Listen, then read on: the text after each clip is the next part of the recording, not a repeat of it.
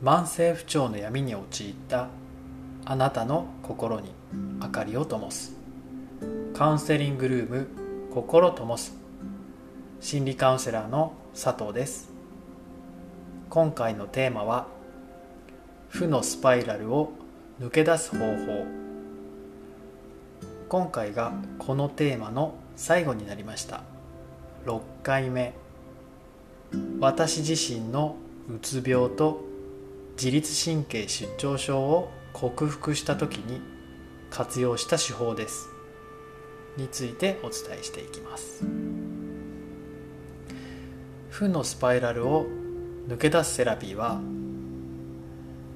私自らの病気うつ病自律神経失調症を克服した時に用いた手法です。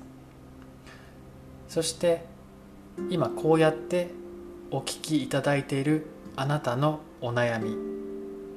私にご相談をしてくださるクライアントさんのお悩みを解放するために少しでも早くそして手軽にできるように他の心理セラピーをアレンジしたりして改良してきた手法でもあります。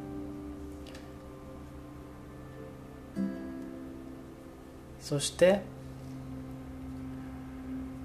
負のスパイラルが深刻化していったものがうつ病です。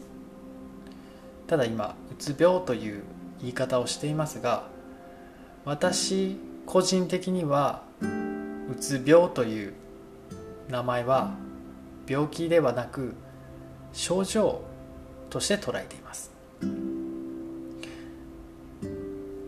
今回のテーマ「負のスパイラルを抜け出す方法」こちらを6回にわたってお送りいたしました。少しでも多くの方にこの負のスパイラルを抜け出すセラピーを知っていただきたいと心から願っています。カウンセリングルーム心ともすでは Zoom によるオンラインカウンセリングを専門に行っております。初回の方は毎月先着となりますが特別価格でお試しカウンセリングを行っております。